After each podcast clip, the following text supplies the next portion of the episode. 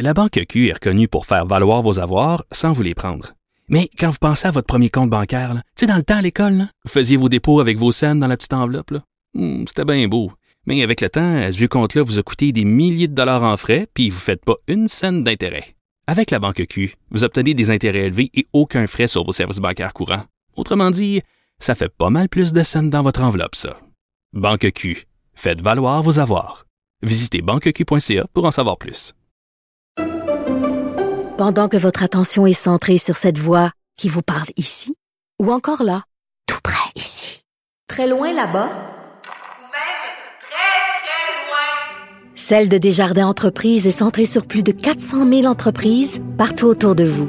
Depuis plus de 120 ans, nos équipes dédiées accompagnent les entrepreneurs d'ici à chaque étape pour qu'ils puissent rester centrés sur ce qui compte, la croissance de leur entreprise. Richard Martineau. Les commentaires haineux prennent certains animateurs. Martineau s'en régale.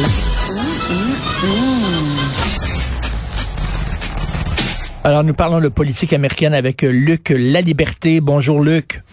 Oui, bonjour, Richard. Écoute, est-ce que le droit à l'avortement est menacé aux États-Unis? Écoute, ça fait des années qu'on observe ça, puis l'avortement, c'est clair dans la vie de tous les jours, mais à chaque campagne électorale, puis les Américains, on le sait, sont constamment en élection, la question de l'avortement, depuis qu'on l'a décriminalisé en 1973, elle revient constamment. Mmh, mmh. Puis on, on, voit bien qu'il y a cette polarisation, d'ailleurs, encore une fois, là, non seulement entre les partis, mais entre les régions. Donc, ce que la Cour suprême a accepté ou a commencé à, à faire depuis hier, c'est d'entendre un recours euh, du Mississippi qui tente de limiter, une fois de plus, de restreindre euh, l'accès à l'avortement. Et on joue, et ça c'est une stratégie qui est plus récente, donc on joue sur le nombre de semaines à partir duquel on ne peut plus demander un avortement ou avoir accès à un avortement. Euh, mais la Cour suprême, et, c'est là où ça étonne et pas en même temps, je dis ça étonne et ça étonne pas, euh, elle est rarement aussi conservatrice, la Cour suprême. C'est-à-dire qu'on a six juges très conservateurs, puis on a trois progressistes. Et ce qu'on sent chez les conservateurs, c'est l'envie, pour certains d'entre eux en tout cas, d'en découdre sur le fond, sur l'accès à un avortement, point.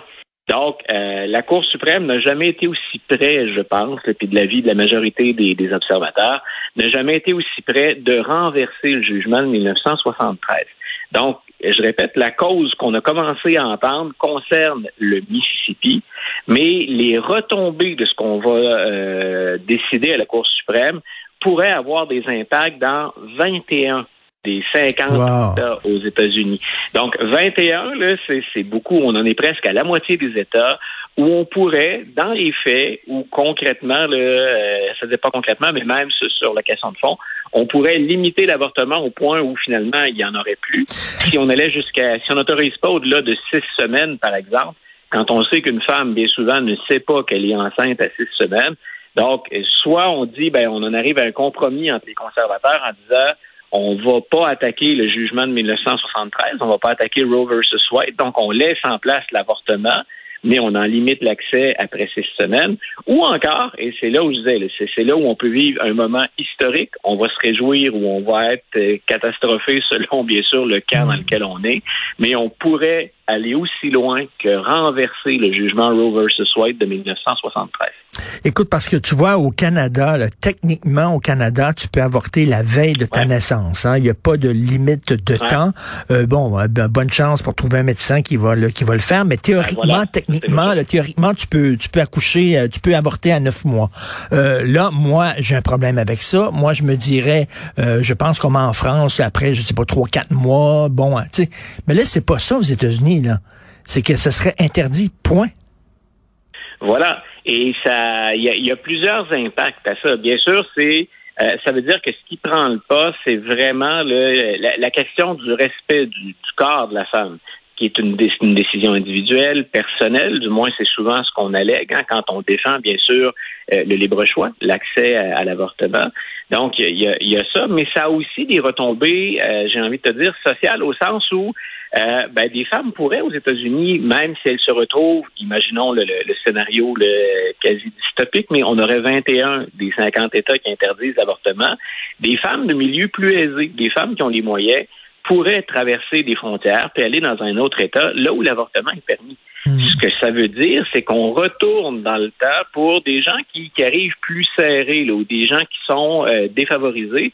On retournerait à des pratiques d'avortement parce qu'on ne va pas payer pour se déplacer, on ne va pas payer pour un hôtel, pour se nourrir, donc pour aller avorter ailleurs ça veut dire qu'on pourrait revenir à de, de, de, vieilles méthodes, une époque qu'on pensait révolue, des avortements illégaux dans des conditions qui sont loin d'être euh, parfaites ou idéales ou, ou saines. Donc, on, vise aussi au plan social avec ça une clientèle qui est plus défavorisée. Ce sont ces gens-là qui vont payer le gros prix de la tendance actuelle. Mais, mais est-ce que leurs arguments, les gens qui veulent limiter le droit à l'avortement, est-ce qu'ils sortent des arguments religieux, c'est-à-dire que dès qu'il y a deux cellules dans l'utérus, il y a une présence divine dans le ventre de la dame? Écoute, les, euh, on, on, en est là pour les, les, les plus farouches partisans de, la, de, la, fin de l'avortement ou des restrictions de l'avortement. Euh, ce qui est un peu paradoxal dans, dans cette situation-là pour beaucoup d'États américains, c'est qu'autant on va valoriser euh, la vie à partant et aussi longtemps qu'elle est, en guillemets, dans la femme, donc que, le fœtus, que l'enfant qui se développe, on n'accompagne pas cette volonté-là euh, de mesures sociales, d'accompagnement, d'encadrement, à la fois pour la femme et pour l'enfant. Donc, la vie ou le droit à la vie est sacré tant aussi longtemps qu'on parle de conception puis qu'on parle de grossesse.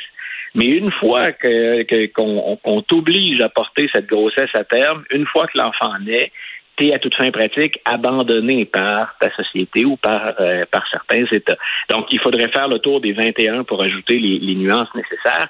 Mais dans certains cas, donc, il y a comme pas la, la logique s'arrête à partir du moment où la femme accouche. Et on l'oblige tout ce temps-là à conserver ça. Dans plusieurs États, par exemple, euh, il n'y a pas d'obligation pour le conjoint hein, d'assumer ses responsabilités ou pour le géniteur d'assumer ses responsabilités. Donc, on, on, a une logique variable selon l'état de selon l'état de la situation. Écoute, comme comme je te dis, moi personnellement, des, des avortements, mettons à 5 six mois, là, j'ai des problèmes éthiques, moraux, c'est mes affaires à moi. Mais là, de dire, écoute, dès le début, le dès qu'il y, a une, il y a une division de la cellule, qu'il y a une présence divine, dans ce temps-là, je m'excuse, mais tu sais, euh, interdisons la masturbation parce que c'est du sperme perdu. Je veux dire, non, mais à la ben, limite, là, tu sais. Oui, ben écoute, c'est Bill Maher, humoriste américain, qui disait finalement la, la, la vie débute à la à, l'érection, à partir ben du moment où on, où on, a où on met où on met la machine en branle sans faire des jeux de mots déplacés. Donc euh, à partir de là, lui disait on, on pousse l'argument du côté ridicule, mais bien sûr, c'est on le sait, Bill Maher, c'est une grande gueule, c'est ben il se il se revendique, lui se dit très liberal aux États-Unis ou, ou, très très progressiste. Donc il est assurément pas dans, dans le camp, mais tous les deux, je pense, on, s'entend là-dessus, c'est qu'on ne parle pas d'avortement qui, qui, remplace, par exemple, la, contraception, euh, d'un accès qui n'est pas accompagné, d'un accès qui serait irresponsable. Euh, on, on, parle d'une réflexion sérieuse, éthique et morale, mais ce qu'on voit dans les États les plus conservateurs, c'est que rien, mais absolument rien, ne justifie un avortement. Attends, même pas un viol, même pas un viol, Luc? Non, même pas un viol. Donc, euh, dans, dans, dans, les cas les plus les plus radicaux, là, dans, dans les cas les plus, à mon avis, là c'est subjectif, mais les, les plus intolérants, euh, on va obliger, peu importe les circonstances, la femme à porter l'enfant puis à mener cette grossesse à terme. Euh, L'autre chose qui me fascine beaucoup là-dedans, moi, et ça va avec tout le climat politique aux États-Unis, c'est que tranquillement, ce qu'on perçoit au sein du plus haut tribunal de la Cour suprême, c'est que les juges commencent à émettre des opinions personnelles au sujet du travail des autres juges. Et ce que ça donne comme impression aux Américains, puis je, je, pense que si j'étais aux États-Unis, je m'inquiéterais moi aussi de la chose. Comme observateur, je le, je le remarque, c'est que les conservateurs et les progressistes émettent des réserves sérieuses publiquement. Habituellement, les juges, c'était considéré, hein, ont se dit, ben, ils ont été nommés par Obama ou par Trump. On pense qu'ils sont plus conservateurs ou plus progressistes, mais souvent ils nous étonnent. Euh, le juge en chef actuel, M. Roberts, c'est un de ces juges dits conservateurs, mais qui bien souvent est dans la balance, puis vote, par exemple, en compagnie des progressistes. Donc, tout ça pour dire, il y a une indépendance, une séparation des pouvoirs, puis on remettait pas ça en question jusqu'à tout récemment. Et il y a peut-être de nos auditeurs qui ont remarqué ça hier ou avant-hier. Il y a une juge progressiste qui a été nommée par Barack Obama, qui est Mme Sotomayor, euh, qui est la première hispanophone, d'origine hispanophone, à être élue, euh, à être nommée, pardon, à la Cour suprême.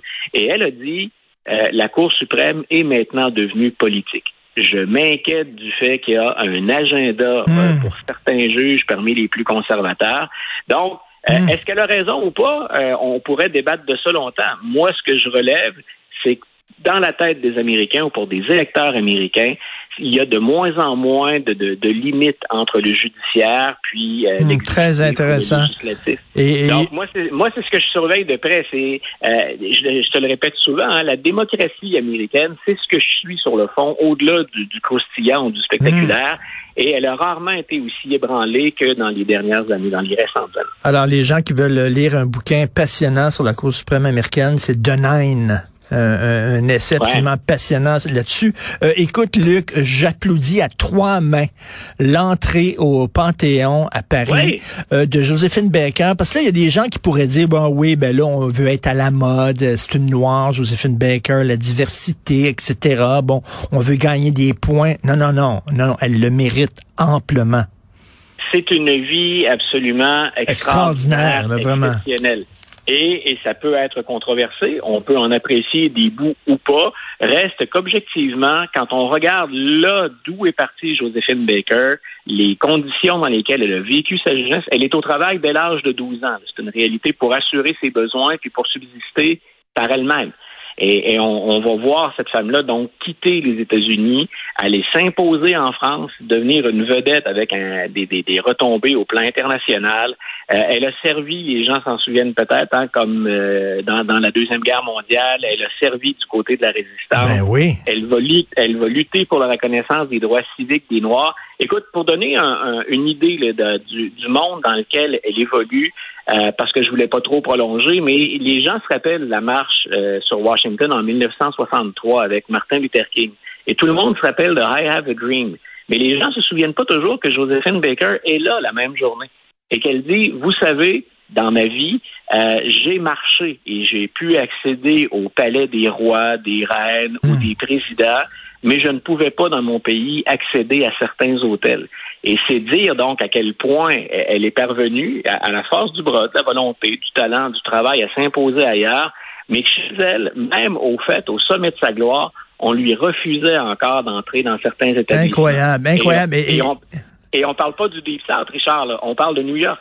Incroyable. Et c'est pour ça qu'il y a autant d'artistes noirs qui euh, sont allés à Paris, James Baldwin, entre autres, et tout ça. Voilà. Je- euh, et euh, Coltrane, et bon, et, et- et Miles Davis, parce qu'ils trouvaient une liberté à Paris qu'ils n'avaient pas aux États-Unis. Il faut rappeler qu'elle a, elle a adopté, je sais pas combien d'enfants exactement, là. Ouais. Josephine Baker, plus de 10 enfants, 13 enfants, je pense.